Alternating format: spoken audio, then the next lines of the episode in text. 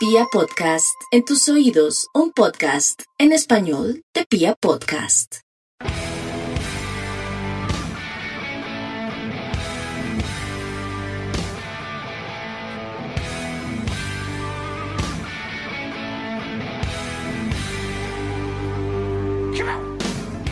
Hola, hola a toda la República Cardenal. Nosotros somos la Guardia del Birro Azul, la única banda de la ciudad, y esto es Radio Tribuna Roja. Bueno, saludamos a todo el mundo, cordial saludo para todos. Un programa muy especial tenemos en el día de hoy. Nuevamente unas elecciones en la Guardia del Birro Azul, que ya el Piojo nos va a estar contando todos los detalles. Independiente Santa Fe suma su tercera victoria en línea. Tenemos también información del equipo femenino. No, tenemos un montón de cosas. Vamos a saludar a José Adolfo Valencia Mosquera. Nosotros sí lo vamos a saludar.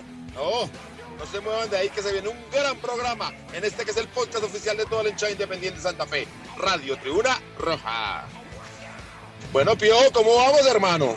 Yo Lancero, un saludo hermano para usted, para toda la banda de Radio Tribuna Roja, el equipo de comunicaciones de La Guardia que hace posible este podcast y a todos los que nos oirán en las distintas plataformas de reproducción de podcast. Un saludo hermano, todo bien. Sí, señor. Mufasa, ¿cómo me le va? Cero Piojo, la audiencia independiente Santa Fe. Eh, bien, bien, bien, bien. Acá contento. Otra victoria más, ¿no? Sí, señor. La tercera en línea. Y bueno, comencemos por ahí, Mufasa. Cuénteme sus impresiones del partido. De, sí, solo de este partido, la victoria frente a Jaguares en, el, en la cancha de Montería. Bueno, pues lo importante fue que se sumó, se sumaron tres puntos. Eh, nada, lo, lo de Arias es, es fabuloso, fantástico, ¿no? Contra Patriotas marca y vuelve a repetir eh, en este partido del día de ayer. Y pues usted escucha las declaraciones, él como que congenia, como que entra muy bien en el, club y tiene esa humildad que, que identifica al, al, lugar que se hace grande en Independiente Santa Fe. Eh, vi que, que, un buen partido también de Leandro Castellanos, eh, sacó varias pelotas de gol, esa, que, esa doble atajada donde se juega la vida, entonces pues bien por Leandro que, que, que está atapando bien y, y, pues también tuvimos varias oportunidades de gol, ¿no? Esta era que sacó, la que le sacó este, el arquero Jaguares a, a Ramos, el cabezazo. ¡Chunga! Pero ahí fue algo, algo raro, algo raro. Sí, señor. Y también le anulan un, un, un, gol a Santa Fe. Un gol donde dicen que, que, que, Sherman estaba adelantado. Entonces no sé ustedes cómo vieron, si, si, si estuvo bien anulado o no. Vio, como puede notar, Mufasa no vio el partido. Me pareció fabuloso lo de Arias y Arias en el primer tiempo fue realmente Pero no, pero fabuloso, fabuloso. Pero es que es el que está, el que no, no, no le gustó el gol entonces. Y también no viene a marcar el, el partido. No, pues obvio, como no vea. ¿Cómo ah, bueno. no me va a gustar el gol, obvio? No, pero... Pues a mí me hace que está, que está entrando bien en, en, en el este. Si está marcando y está, los únicos dos goles para las dos victorias los marca él, está mal. Lanza. Señor. No es lo mismo ver el partido que ver el partido. ¿Qué, qué, qué, qué? Piojo, ¿usted cómo vio la tercera victoria en línea Independiente Santa Fe? Eh, no, hermano, el equipo lo mismo, o sea, es, se sabe lo que juega, se sabe el ADN, la identidad, ahí está clara la impronta del profesor Harold Rivera, un equipo con, mucho volumen de ataque, sobre todo en el segundo tiempo, eh, con mucha, mucho recambio, ¿no? Él tiene varia, variables, variantes para mover al equipo en determinadas circunstancias. Eh, lo de Leandro Castellanos que a propósito pasó de 200 partidos defendiendo nuestro arco, el tercer arquero partidos atajados en, en el expreso rojo, hermano. Y lo hizo muy bien, eh, lo que tiene que atajar, no, no es muy espectacular, pero siempre es muy seguro ahí en el arco. Eh, me gustó me gustó el partido de, y por fin lo que decíamos acá de Pico desde el inicio. Eh, creo que ese sí es el orden de los, de los, de los, de las cosas, ¿no? Eh, Andrés Pérez para entrar a cerrar partidos y desde el inicio Pico proponiendo un poco más de fútbol, ¿no? Y, y con más fondo físico. eh, me pareció eh, muy bien. Y el tacón de Kelvin, la diagonal que tiró, el gol es todo de él porque abre el espacio, se lleva al marcador y con un tacón le deja la pelotita y muertica para que, para que rematara medio mordido Arias y fuera el, gol. Frente a lo que comentaban del, del 2-0, el golazo de el, el, golazo, el segundo gol nuestro, eh, me parece de Giraldo. de Giraldo, sí me parece que estuvo mal anulado, era gol claro, me parece que el jugador de Jaguares sea un rebote o quiera devolverla, es el último que toca la pelota y habilita a Sherman que, que es el que se aviva a, a, ir por el balón y tirar, y tirar el, el, centro, no sé. Yo creo que tuvo mal anulado, no de, de la, de, la nor, de la norma, pero, o no sé si es que yo vi mal o qué, pero yo lo que veo es que el jugador de Jaguares es el último que toca la pelota y la, y la y habilita el jugador de Santa Fe, no se lanza. No, completamente de acuerdo que está mal anulado. Recordemos que antes, cuando no existía esta gran herramienta llamada VAR, decían a los jueces de línea que ante la duda beneficiara al delantero. ¿Por qué? Porque se beneficia el espectáculo, porque anular una, un gol de, ese, de, esa naturaleza, semejante Pepa donde la clavó Giraldo, es, es ser muy mala leche, hermano. ¿Cómo vas a quitar ese gol? cuando nadie estaba protestando, cuando no pasaba nada. Eso no es justicia. La justicia hay que saberla interpretar también. Es, eh, digamos que Sherman estaba adelantado que 10 centímetros, tal vez menos. menos. Y aparte Sara Dueck, ¿de dónde venía la pelota? Si venía de un jugador de Santa Fe o un jugador de Jaguares. Claramente el último que la toca es un jugador de Jaguares antes de Sherman. Sí, Pero por eso parece le... que también miden la intención, ¿no? No sé, eso dicen ahora. No, pero por eso le digo que ahí el tema ni siquiera es del bar, es un tema de lo que interpreta el juez viendo ahí la imagen y el man interpreta, entonces es el que, que el que hace un pase es un jugador de Santa Fe. Porque no creo que, no creo que el señor Roldán... Pero Pio, es que ahí, ahí me no va a perdonar usted, usted que no está creo, entre... No creo que el señor Roldán, con tantos partidos que ha pitado incluso a nivel internacional, no sepa eso, ¿no? No, no sepa esa, esa trivialidad de la norma. Eh, pero es que lo que dicen es que la norma como que en esa sí mide la intención. Si el jugador de Jaguares tenía la intención de devolver la pelota. Y como venía como de un rebote creo que era Kelvin el que estaba apretando ahí. Entonces por eso la miden así. Pero es que voy a decir una cosa a usted y a los que son defensores del bar. Hace les ha poco lanza, la, la herramienta. Lanza. Pero entonces, Señor. ¿cómo así? Pero entonces, pero... No, continúe, continúe.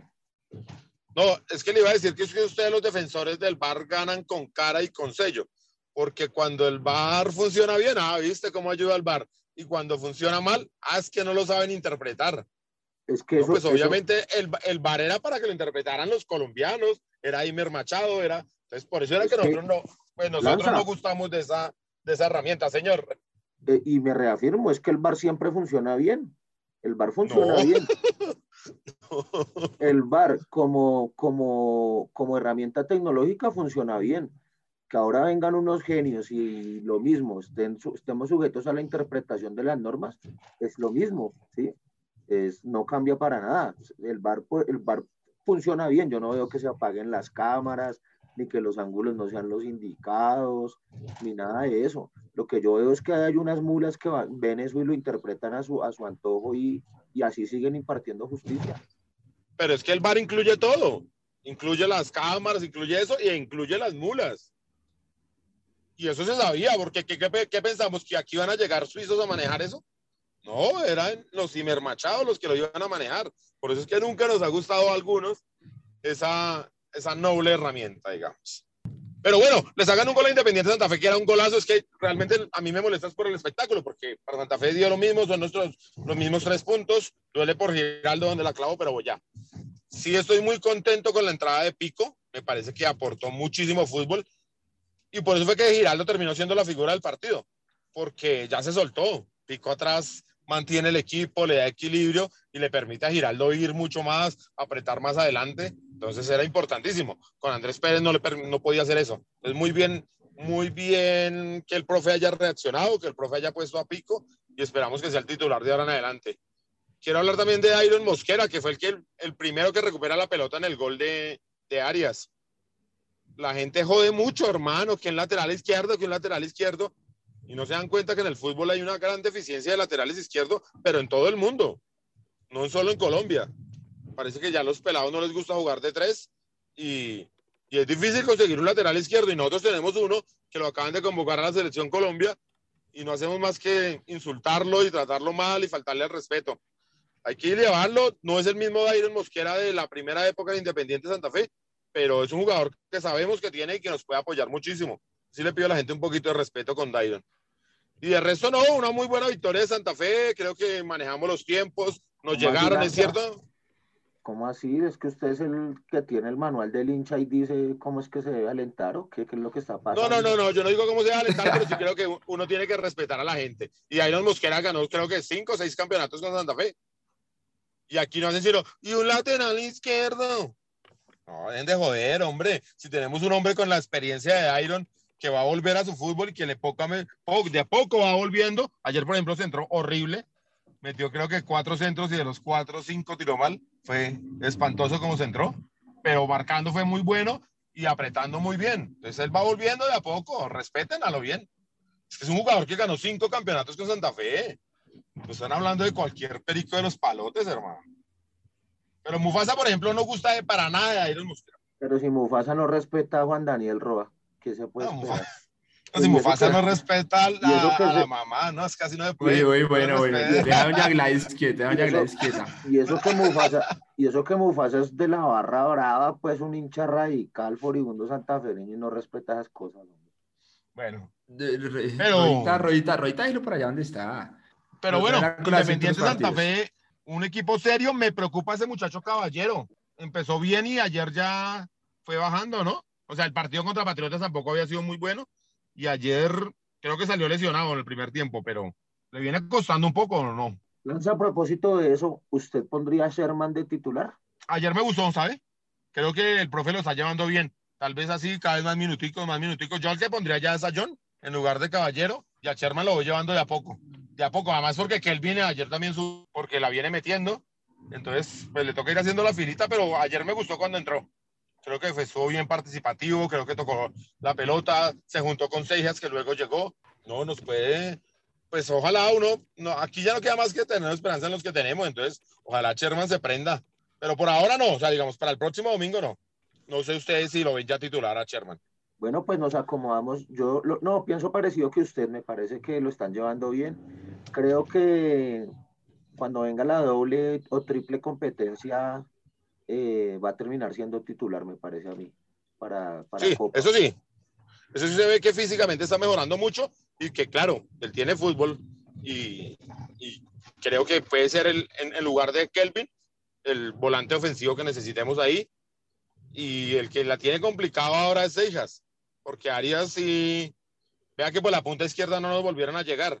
No solo porque Dairon está mejorando, sino porque también Arias le está dando una mano marcando. En cambio, ayer nos centraron mucho por la punta derecha, porque el, el conejo se quedó solo. Arbolea, este caballero no estaba volviendo nunca, hermano. ¿Sí o no, Mufasa, que así usted lo vio también?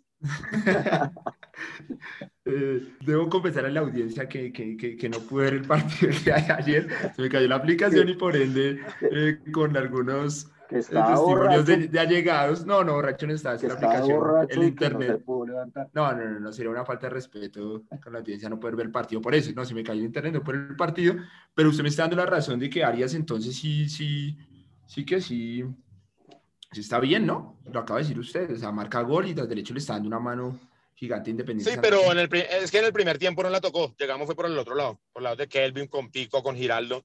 Pero Arias en el primer tiempo no, no pareció. En el segundo se metió mucho más en el partido y, y fue importante. Y luego, pues sí, es que eh, Kelvin se la dejó ahí. Kelvin le dijo, toma, metela. Y no tuvo más que, que eso, que empujarla al fondo de la red. Pero por ahora, La, señor, la, la pelota que sacó ese chunga ya es el ángulo terrible sacado, ¿no? la de Ramos sí, entre el palo y esa. Pero también la que, la que saca a Leandro, la de da el rebote Leandro, corto sí. y luego se, se jugó la vida. Sí, sí, sí. Porque ese negro le cayó encima a Leandro. Fue durísima realmente, pero muy bien Leandro que se vio, o sea, reaccionó rapidísimo, que había dejado el rebote ahí y metió ese manotazo Salvador. Señor, También le hubiera costado. le pido por favor que cuide sus calificativos frente a las personas de raza negra. Sí, señor. Ahora la nueva sociedad milindrosa No. le cae encima porque eso, mejor dicho. Es No, no, despectivo pero el señor Julio es que- César. Es No, el- no, no, no, no, no, no, no, no, no, no, no, no, no, ningún despectivo, es que no conozco el nombre del señor. Y pues nada, ¿qué más, ¿cómo más le digo? Pero no, yo nada, solo, yo soy un completo admirador de, es más, estoy completamente convencido que la raza de color son, es la raza superior.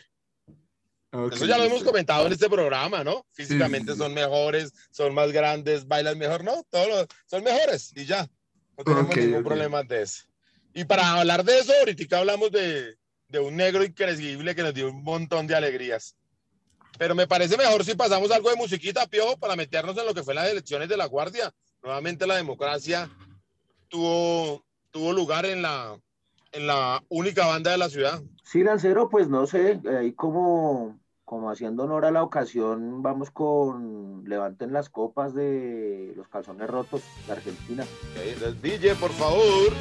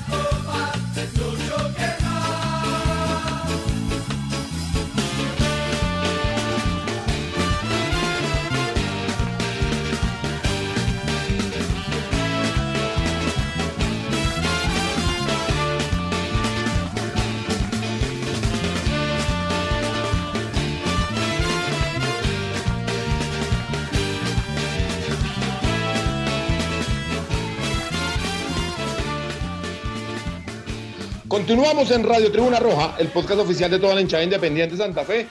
Y hablando de hinchada, tenemos noticias de la número uno del país, de la única banda de la ciudad. Bueno, Piojo, cuéntenos cómo fue, cómo se desarrollaron las elecciones dentro de la Guardia Albirroja Sur. No, Lanza, pues eh, en realidad las elecciones tuvieron que aplazarse casi un mes, eh, tiempo durante el cual pues estancó un poco de decisiones en torno a la barra, pues debido a la pandemia, ¿no? No pudo, no podía hacerse de manera virtual, eh, todo el mundo quería hacerlo de manera presencial y hasta el día de ayer hubo un espacio, eh, se realizó en una de las sedes del, del IDIPRON, en Puente Aranda se realizaron las elecciones. Eh, de los 43, 44 parches que ahora tiene la barra, solamente pudieron votar 30 y 38. Hubo cuatro, con algunas restricciones, con algunas sanciones, que no cumplieron algunos requerimientos, y por esa razón solamente pudieron, pudieron ejercer ese derecho a, elegir una dirigencia 38 parches. Eh, bueno, eh, en realidad hubo em, eh, nueve personas postuladas, una de ellas desistió de la, de la candidatura debido a un problema personal que se le presentó últimamente, que fue Samir Daza de la banda del León. entonces el hombre ahí como que tomó la decisión mejor de, de, pues de retirar su nombre allí en las, en las postulaciones. Eh, Mauricio Ahumada, gemelo de Suba, pues él sí eh, se mantuvo, llevó algunas propuestas nuevas a la barra, interesantes, y eh, las siete personas de la dirigencia que estuvimos en el año 2020, pues volvimos a postular nuestros nombres. Em, como les comento, pues, ah, bueno, algo importante previo a, la, a, la, a las votaciones se hizo la, la entrega de cuentas. A mí me tocó entregar cuentas de Radio Tribuna Roja. ¿Y qué, qué, qué entregó? Tantas reproducciones cada semana, que nos va excelente, ¿no? No, que ha, ingresado la astronómica suma de cero pesos. Exactamente y que por el contrario hay muchos gastos eh, de representación para el señor Mufasa, que se la pasa eh, en comidas, en... Viaticando. Sí, viaticando a la lámina. Entonces, señores, se nos convirtió en un lastre para la organización, Lanza. Uy, uy, me preocupa que la nueva dirigencia tome medidas ahí. Pero Pio, ¿qué tal comenzamos por lo importante? ¿Quiénes fueron los siete elegidos? ¿Siete elegidos nuevamente? Eh, no, espere, espere, porque si entregué cuentas de verdad de la tienda oficial, quiero decirle que los números verdes del producto oficial, aunque no, aunque no, em, no hayan salido productos recientemente, sí hay un, inventario importante de algunos artículos y eh, las ventas estuvieron, a pesar de la pandemia, con saldo positivo, entonces ahí el producto oficial le generó un ingreso a la barra eh, y que tienen ahí disponible para continuar con ese proyecto. Eh, bueno, ah, claro. Eh, Gracias a la, a, la, a la, promoción que se hacen por acá. Por Radio Tribuna Roja. Sí, puede ser también. Sí, que sí se vende. Tiene que ver algo con eso. Y gracias a la gestión de muchos de, de, Villegas que está ahí también tras bambalinas, colaborando mucho con ese tema y demás. Bueno, las elecciones, bueno, no, las siete personas, pues que estábamos el año pasado, Pecas de la 24, eh, Charlie de Cruzada Norte, eh, mm, gafas del Frente Kennedy, Diego Tapia de la Academia de OSA, DC, eh, estaba mm, Ricardo Céspedes Gorila de Banda Centro de Chapinero, y estaba mi persona, Diego González del de Aguante Sur de Ciudad Bolívar. Entonces, y Julio, Julio Triviño de MPS en Gativá. Entonces acá lo único que sucedió fue que pues Julio infortunadamente no alcanzó el número de votos y por el contrario Mauricio Gemelo de Suba eh, sí pudo llegar a, 27 votos, que fue el número mágico esta vez. Y pues eh, hubo un cambio únicamente, solamente que sale el representante en Gativa, Julio Triviño, e ingresa el de Suba, Mauricio Gemelo. Ese fue el tema en la dirigencia. De resto, nosotros quedamos igual. Em, Diego Tapia fue la persona con mayor cantidad de votos, de los 38 sacó 37. Eh, después estuvo, estuvo Charlie, Gafas y, Piojo con 35 de 38. Y después estuvo Pecas y Mauricio Gemelo con 27 votos. Esos fueron los, los resultados. La gente, pues nada, cada vez más convencida, con muchas exigencias eh, necesitamos que el fútbol vuelva pronto, ojalá sea después de mitad de año, para poder desarrollar las cosas de la barra también en el estadio, hermano. Es muy complicado eh, mantener la gente tranquila eh, en sus barrios, en sus casas, sin hacer nada, faltándoles fútbol, algunos pues sin comprar el Win Sports, ese más. Entonces, así como el señor Mufasa. saltando o, haciendo maromas para ver los partidos, no se pueden reunir los parches, bueno, hay muchas cosas que ahí de por medio colaboran un poco con que la violencia y la intolerancia eh, surta efecto. Entonces, nada, eh, trabajar fuerte este 2021, eh, unas felicitaciones y un, uno de los mejores deseos para Mauricio y que ojalá ahora que se suma a este grupo de trabajo pueda aportar sus ideas y materializarlas. Sí, sí, sí, sí, desearles éxitos a todos. Y, y, pues nada, seguir camellando por seguir manteniéndonos como la, la número uno del país, ¿no? Creo que ustedes vienen haciendo un, un trabajo importante hace varios años. Mauricio también estuvo ya en la dirigencia y pues sabemos del trabajo de, del hombre y, y, pues nada, poder realizar algo en lo que la pandemia nos permita para los 80 años del primer campeón. Pero Piojo, digamos, todo el mundo quedó bien con los números, las cuentas dieron, todo bien. Antes que se, seguirá preguntándole por lo demás. No, sí, sí, pues yo creo que yo creo que la guardia cada año adquiere mayor madurez, le da mayor sentido y, y valora las, a ese tema de esas asambleas de, de, participar, de elegir democráticamente y de asimismo proponer y exigir eh, resultados. Entonces, eh, esto es con facturas, esto es con cuentas, esto es con balances, eh, y así es que es, uno puede hacer valer como su, su, trabajo y su credibilidad, ¿no? Y pienso que así debe ser, me parece que está bien, porque esto es una organización seria que, que, que debe manejarse así, con, con, esa seriedad y esa altura.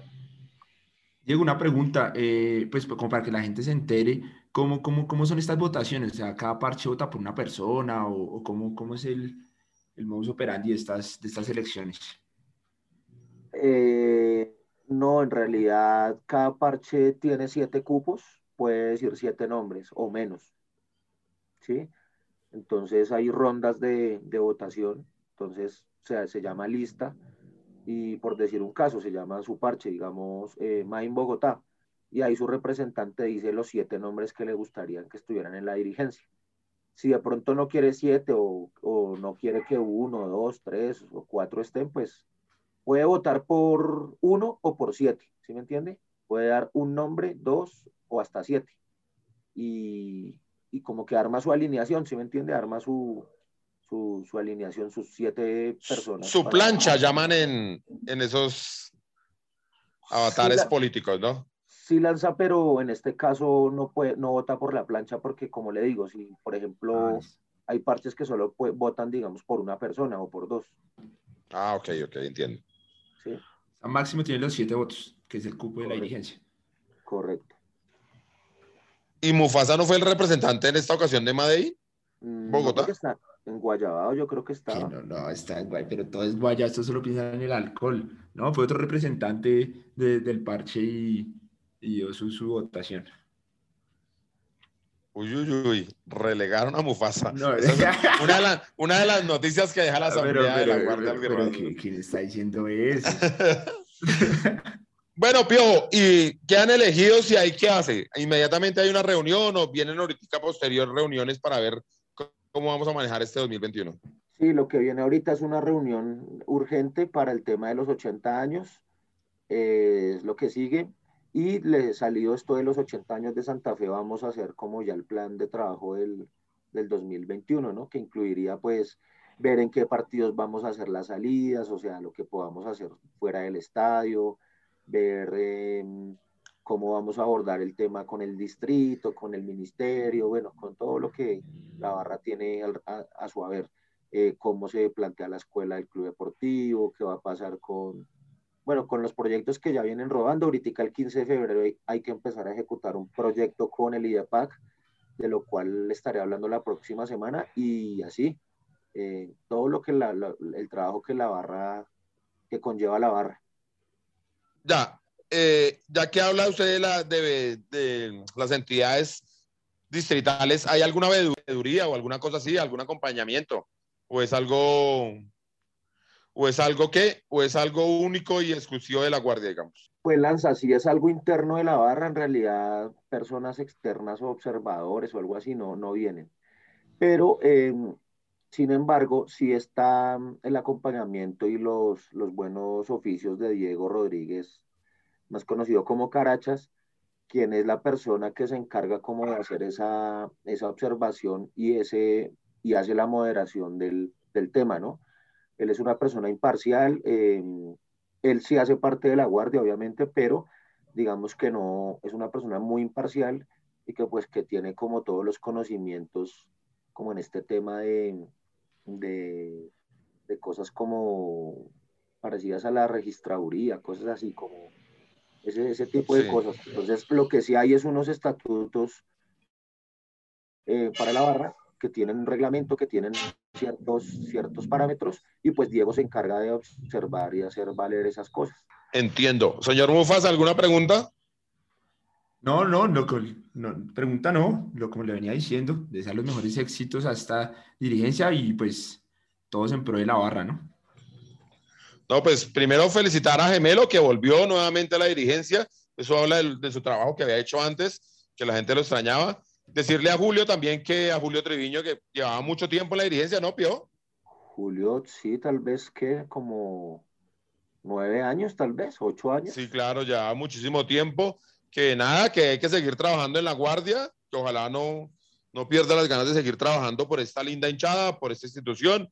Y a la dirigencia, pues que es un acto de responsabilidad, que más que cualquier cosa es responsabilidad de mantener a la número uno ahí en la parte más arriba de las hinchadas de Colombia, que cada vez tienen que generar más cosas e innovar. Eso hace parte de la hinchada independiente Santa Fe. Entonces, a usted, Piojo, un abrazo y, y hágale llegar a sus compañeros de dirigencia, por favor, esta responsabilidad que, que le encargamos a ustedes.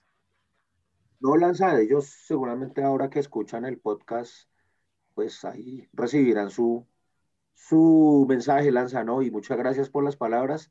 Y no, ahí estamos, hermano. Usted sabe que la Guardia ha sido nuestra, un poco más de, ha, sido una parte muy importante de nuestras vidas. hemos nacido acá en esta hinchada, en esa tribuna. Y siempre, siempre lo que hemos querido es que Santa Fe se sienta respaldado, apoyado por una barra eh, organizada, eh, grande, y pues eso es lo que intentamos hacer, no un revuelto ahí, un desorden. A propósito de eso, Ayer mm, en los alrededores del estadio jugaba un equipo, los vecinos jugaban ahí, y estos manes que no tienen lectura de la situación, de nada, se pusieron a aglomerar gente ahí y sé que el, del, de la Secretaría de Gobierno hay una molestia muy amplia, incluso con los propios clubes, y, e incluso se, se está contemplando la posibilidad de que no se preste el campín próximamente para los partidos de liga. Pero el de ellos, ¿no? Me imagino o de todo. Yo esperaría, ¿no? No sé. Pero así debería ser, ¿no? Porque qué culpa tenemos nosotros que estos manes sin mentes de pollo se reúnan y hagan aglomeraciones. No, es que la aglomeración, si estás en la semifinal y sabes que no te pueden, no te van a cerrar el estadio, o estás en la final, pues te haces la aglomeración, pero vas a hacer la aglomeración en la tercera fecha. Eh, sí, es que los, los bobitos del frente ya andan hablando de contra quién sería una posible final. Le ganaron al Caldas y al Pereira y ya hablan de una posible final. Ay, Dios. Ay, Dios. Mejor pasemos a otros temas y que esperar que las autoridades distritales sean conscientes, ¿no? Y no vayan ahorita pues, a cortar todo. Todos queremos el fútbol con gente. Ojalá hagan, entiendo que en, Medellín están intentando hacer como un experimento a ver si pueden ir llevando de a poquito. Ojalá se pueda, ¿no? Lanza, no es un, no es un experimento, es em, eh, allá las barras sí trabajan conjuntamente, es que hay, maneras, digamos, ambas barras tienen unas, unos líderes, pues, eh, digamos, con un talante, ¿sí? Con un talante de poderse reunir, hablar, proponer, y en la alcaldía son bien recibidos a través de su programa local que se llama Cultura Fútbol en Medellín. Lo que Goles es Goles en Paz está intentando ser en Bogotá, ya es una realidad en Medellín que se llama Cultura Fútbol. Y ese trabajo eh, propició que 30 músicos de la Murga del Indigente de la Resistencia Norte puedan ingresar a la final de la Copa Colombia, pues para acompañar al Medellín con, sus, con, sus, con su música. No es que sea un experimento, Lanza, digamos que es en la coyuntura de la final. Eh, que los muchachos puedan entrar a acompañar al Medellín y, eso. Eh, se habla mucho de la posibilidad de que las ciudades presenten protocolos, que los equipos estén trabajando en poder lograr que cierta cantidad de público ingrese, pero definitivamente pues la palabra final la tiene ahí el Ministerio de la Salud y yo en realidad no creo que, que vaya a trascender o que por lo menos en este torneo se pueda tener gente o planes pilotos siquiera para que la gente ingrese a los estadios. No soy pesimista, pero sí creo, creo que es la realidad. No, pero ya me parece muy bueno que por lo menos entre la murga de un equipo buenísimo. Si eso sale bien, podríamos seguir intentándolo en otras plazas o no. Sí, es un adelanto, ¿no? Es un adelanto y hoy, hoy estaba escuchando que sí, como decía Diego, falta la, autorización de, creo que el Ministerio de Salud para que puedan ingresar, pero, pero va muy adelantado. Y es, la, nace la propuesta desde una hinchada y ya, ya miren dónde va. Lo que hace falta, o sea, lo que están determinando era que, obviamente tendrían que entrar con la, con la prueba y ya, y ya pues empezaríamos y es un adelanto para, ¿por qué no después empezar con aforos mínimos y, y que ya que por lo menos el 30% del estadio esté con gente no muy lejana? Necesitamos es que empiecen a vacunar jóvenes porque solo nos vacunan con los impuestos, con los carnes de, tu, de, de la I mayor, en lo, eh, mejor dicho, pero la vacunación nada, y ya de muchos países tienen ya buenos números, buenas cifras en, en vacunas, ¿no? ¿Lancero ya se consultó? A ver cuándo le toca. No, no, yo seguramente no creo que lo los primeros. No, pero como yo ya tuve, yo ya tuve coronavirus, entonces creo que no, no voy a estar en, en una lista próxima. Ah, eh, estuve consultando por mis padres y ni siquiera mis padres están en esa primera aplicada, esperando que las vacunas lleguen el 20, que vamos a ver. Pero bueno, ese es un tema que nos compete a nosotros. El que sí nos compete es un tema muy importante y es el de José Adolfo Valencia Mosquera. Tal vez el jugador más talentoso que yo vi salir de las canteras independientes de Santa Fe. Sí, yo no, yo no tengo duda de eso. ¿Usted cree, Pio, que el tren es el, el más talentoso que nosotros logramos ver? Sí, Lanza, sin ninguna duda, el tren, eh, un jugador con unas condiciones únicas. Eh, todos hablan de, de, las, de, las, de las condiciones de Alfoncito Cañón, ¿no? A quien yo no pude ver, pero pues dicen los, los contemporáneos a, a esa época que, que Alfonso tenía unas cualidades impresionantes. No sé si en ese ranking o en ese podio pues se pueda poner al trenzazo, ¿no? Que venido de las divisiones menores de Santa Fe, yo sí creo que fue el jugador mejor, mejor em, dotado físicamente, técnicamente, eh, eh, que haya vestido nuestra camiseta. Mm, porque, por ejemplo, Omar ha sido un jugador muy importante, muy cerebral, con otras condiciones, eh, pero es que el tren era, guardada las proporciones como nuestro Maradona, ¿no? Él solo podía solucionar las cosas. Eh, alguien dirá Leider y tal, Leider era tal vez un goleador más implacable, ¿no? Más, más definidor. Pero es que el tren arrancaba de atrás y hacía honor a su, a su remoquete y no había quien lo parara, no se lanza. No, estamos de acuerdo, digamos, yo creo que el maestro Alfonso y Omar están en, la parte más alta, en la cúspide más, digamos, del Olimpo Cardenal, ellos son los máximos ídolos, pero el Tren Valencia sí es un orgullo de nuestra cantera. Y yo considero que como el tren no va a volver a ver alguno, porque el tren tenía dos cualidades que es imposible reunirlas en una sola persona. Era habilidoso, terriblemente habilidoso, era capaz de limpiarse dos rivales en media baldosa, como lo hizo en el 7-3, como limpió a Cufaro Russo y al otro que no recuerdo quién era el otro central. Pero además tenía una polenta, una fuerza que era increíble. Es que no le decían tren porque era un juego, es que cuando arrancaba era realmente un expreso imparable. No, era, era una maravilla. Y además estuvo en un equipo que no tenía nadie más. O sea, Sí, eran otros 10 guerreros que estaban dispuestos a morir por él, pero de habilidad muy poco. Todo, todo lo, la fantasía tenía que surgir de, de los pies de José Adolfo. En una época muy, muy difícil de la institución, donde la, ahí sí que teníamos una crisis económica, donde se veían cosas muy, muy difíciles, oscuras, donde realmente caminamos por la cornisa del descenso. Solo el nombre del tren Valencia nos salvaba. José Adolfo Valencia fue una cosa increíble el Independiente Santa Fe. Además, recuerden ustedes que media cantera se va a regalar a la América en los finales de los 80 y que haya surgido el tren y que nosotros lo hayamos logrado vender a un, a un gigante de Europa como fue al Bayern Múnich, era realmente casi que ganar un campeonato para nosotros. Cuando todo se perdía, el tren Valencia era la dignidad de Independiente Santa Fe. Señor. ¿Te acordás cómo le decían a Santa Fe en aquella época? Claro, es un remocate también del doctor Hernán Peláez, que nos decían el, el equipo del lejano oeste, ¿no? Era? del viejo oeste. sí. Un tren y, diez, y diez indios atrás. Eso, así éramos. Era tirarle la pelota al tren, que el tren algo soluciona y, y el negro se las buscaba. José Alfonso Valenciano fue mejor jugador porque no se le dio la gana, porque no fue disciplinado, porque le parecía chistoso esconderse al profe Pinto dentro de una caneca para no entrenar bien. Y así fue siempre, desafortunadamente.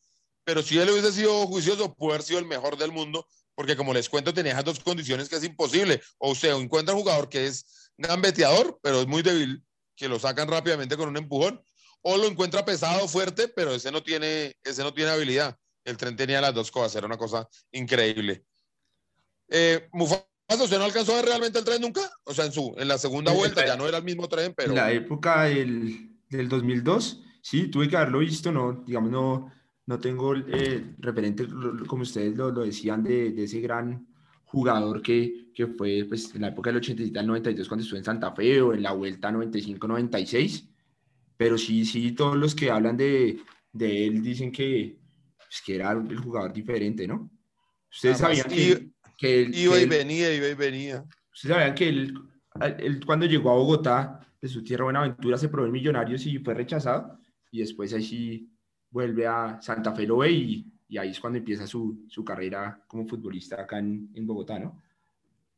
Sí, pero además es que también representaba contra la rosca paisa porque no lo querían llevar a la selección y, era muy fuerte para nosotros que, por ejemplo, pusieran a Aristizábal encima del tren Valencia. Eso no tenía ningún sentido.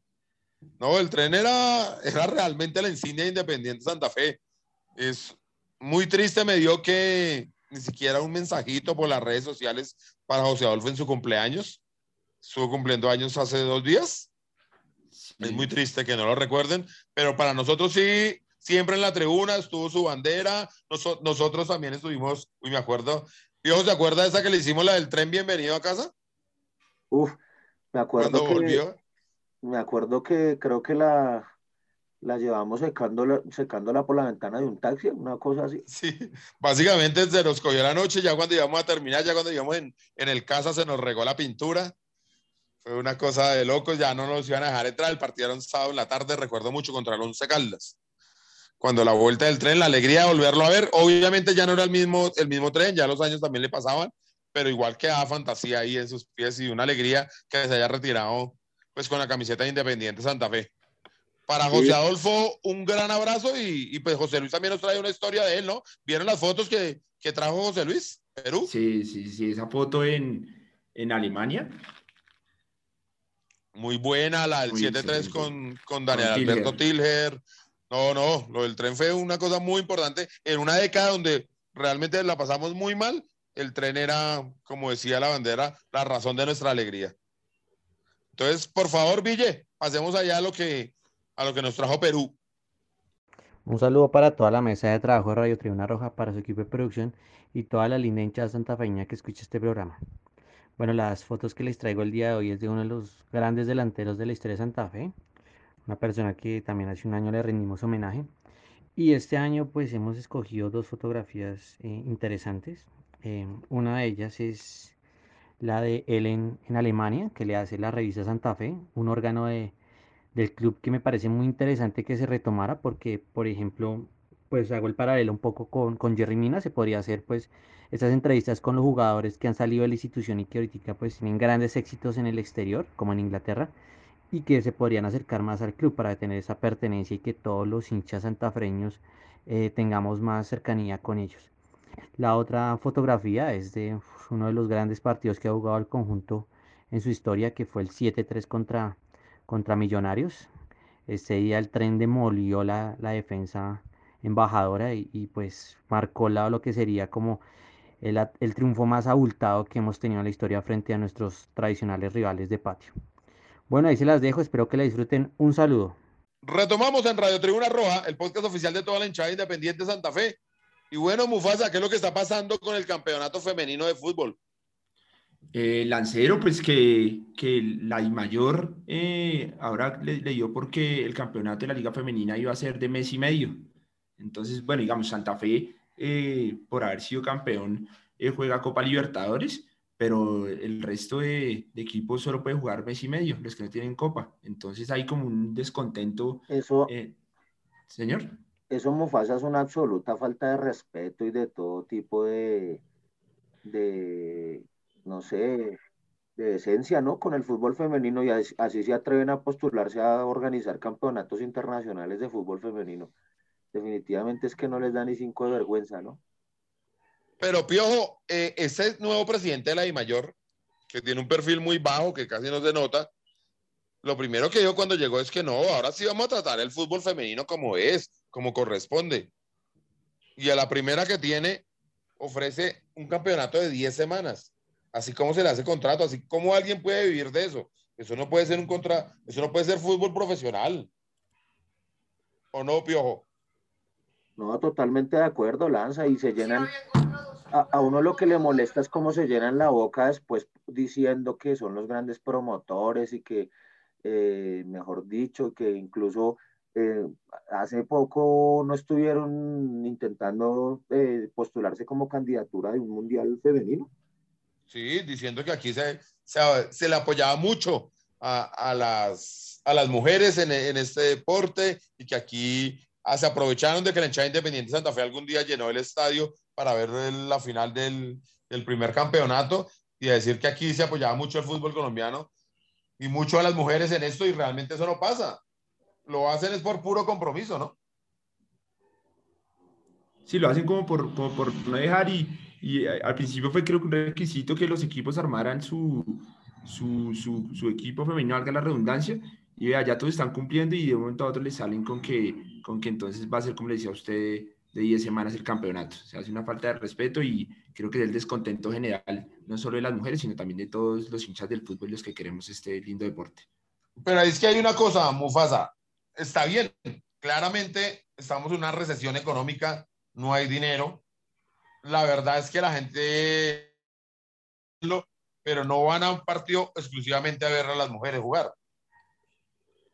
La gente pero no creo, paga únicamente una boleta por eso. Pero yo creo, Lancero, que, que con todo este proceso de que empezó el, el, el, torneo en Colombia, se ha venido creando esa, esa cultura, digamos, de, de fútbol, de ir a, a los partidos de, de, la liga femenina. O, o, por lo menos, digamos, hablo, hablo en lo personal, ya uno le, le, da como más, le para más bolas a, a como a las, las leonas, ya uno va averiguando y creo que así le pasa a muchos. Entonces creo que ya, ya se estaba creando y de un momento a otro, mire, vamos es retrocediendo en esto. No, no, claro, Mufasa, es un proceso, pero lo que yo venía era, porque no son sinceros y haces un campeonato con, con mujeres juveniles, digamos, no sé, menores de 20 años, un campeonato, pues para lo que hay, si no tenemos más dinero, pues no tenemos. Pero no salgan a vender el doble discurso de vamos a apoyar el fútbol femenino, este país sí está con ellas, eh, sacan a la vicepresidenta, buscan recursos y cuando llega la hora del té terminan haciendo un campeonato que no puede llamarse profesional. ¿No le parece que deberíamos hacer un campeonato acorde a nuestra situación financiera? Sí, sí, es verdad, sí, sí. Pues digo yo, no sé.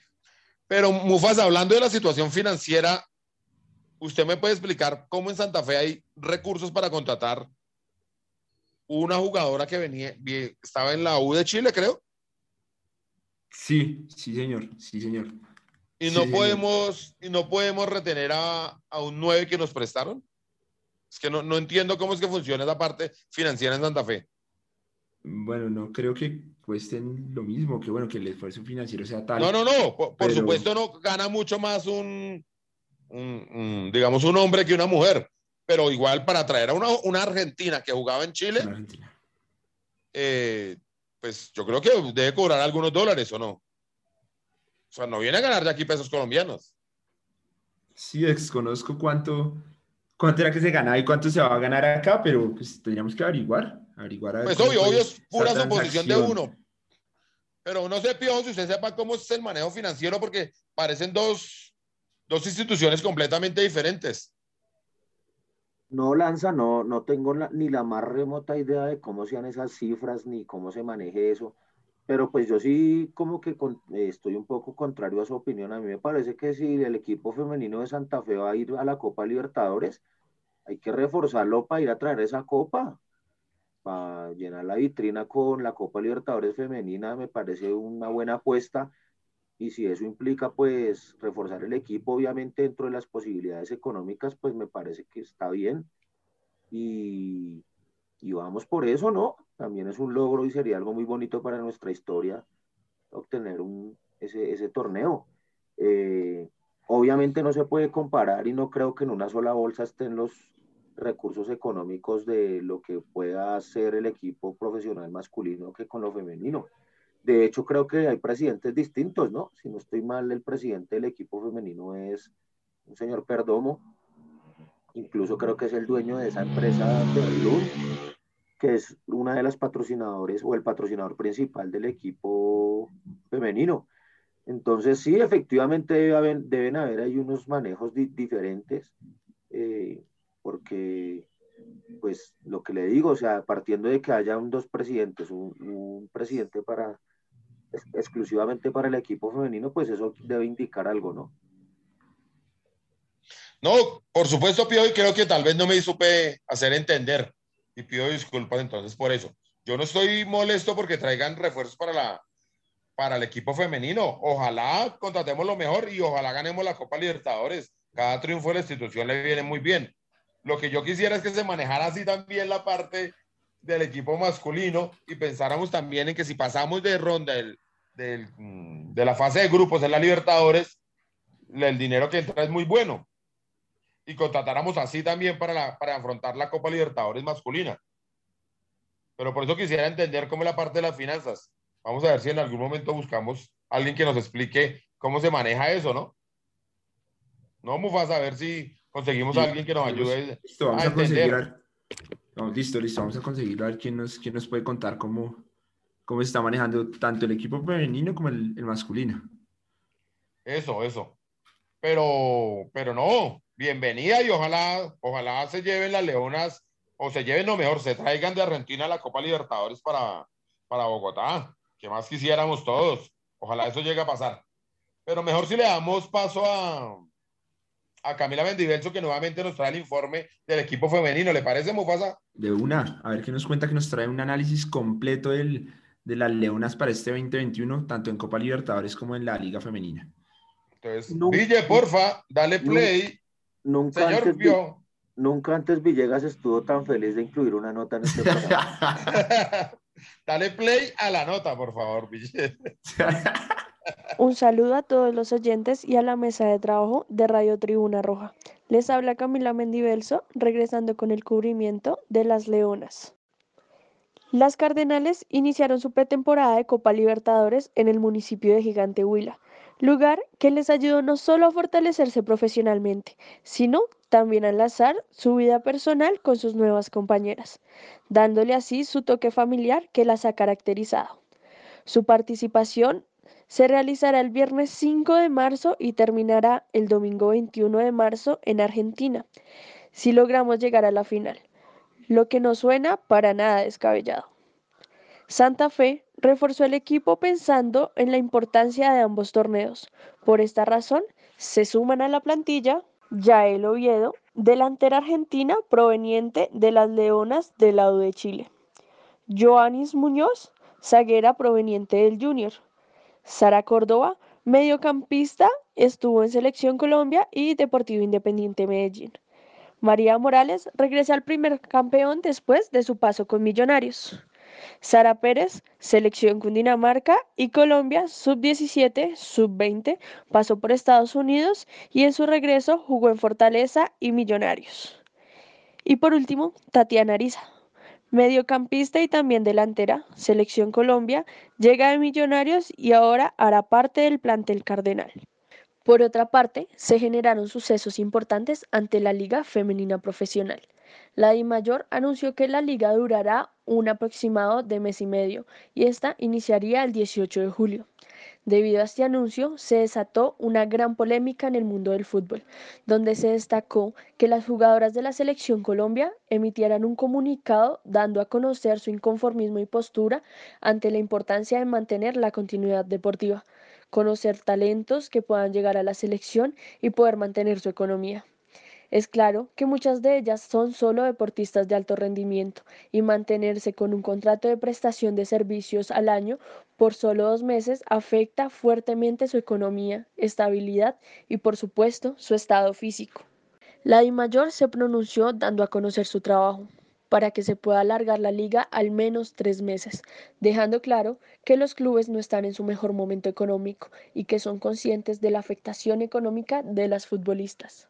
Se espera que en una futura reunión entre clubes se decida su participación en la liga y su posible ampliación, donde ésta sea rentable y que haya interés por los patrocinadores, aunque se conoce que se han demostrado varias propuestas a la mayor de patrocinios del sector público a lo que se les ha hecho oídos sordos.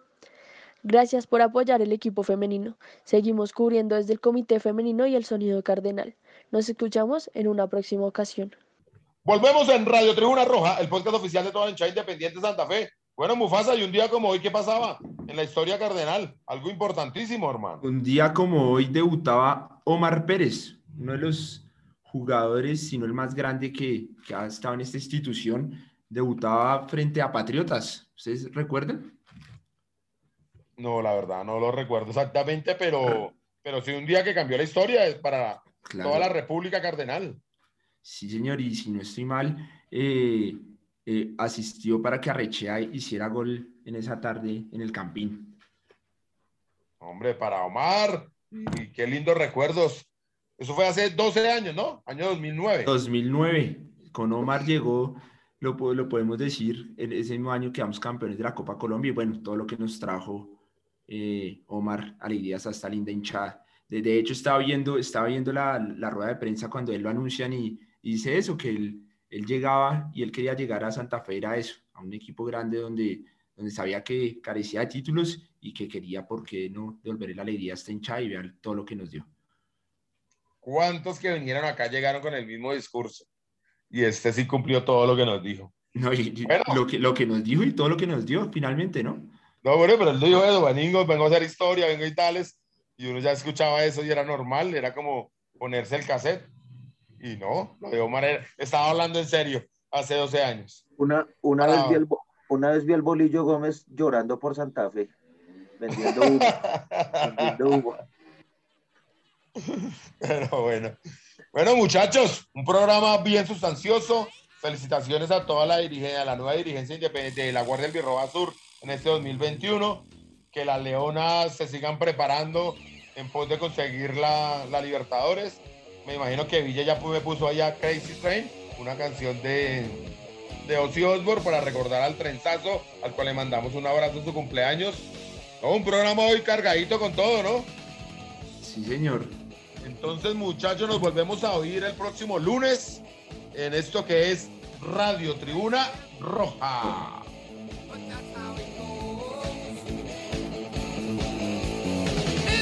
people